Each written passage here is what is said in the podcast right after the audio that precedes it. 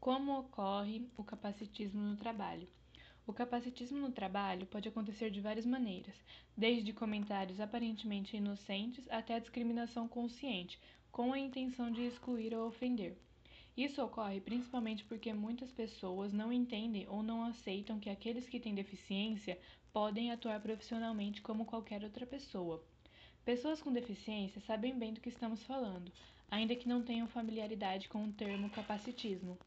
A prática do capacitismo atinge a pessoa com deficiência de diversas maneiras, desde o acesso ao meio físico até a criação de barreiras para que exerçam atividades independentemente, afirma a advogada Ellen Fabiana Moreira, da EFM Advocacia. A advogada afirma que o Estatuto da Pessoa com Deficiência, Lei nº 13.146, de 6 de julho de 2015, orienta que as discriminações contra as pessoas com deficiência sejam encaradas como violações de direitos. Além dele, há também a Lei de Cotas, que garante uma porcentagem mínima de contratação de PCDs em empresas com mais de 100 funcionários.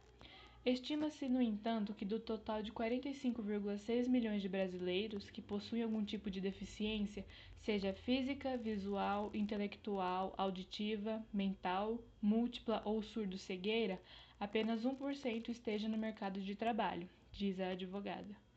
Esse dado, na sua opinião, revela que o movimento pela inclusão profissional dessas pessoas ainda precisa evoluir muito para criarmos ambientes de trabalho verdadeiramente inclusivos e acessíveis para a diversidade. Como se defender do capacitismo no trabalho? Sabe-se que, infelizmente, o deficiente sofre discriminação desde a seleção para o emprego até a sua adequação ao ambiente de trabalho.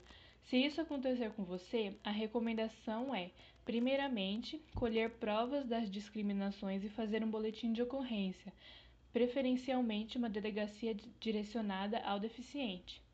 Seu discriminador pode ser condenado à indenização moral e material. Além disso, pode ser penalizado com obrigações de fazer, como adequar ambiente de trabalho às suas necessidades e até remanejá-lo ao cargo em que tenha sido impedido de atuar.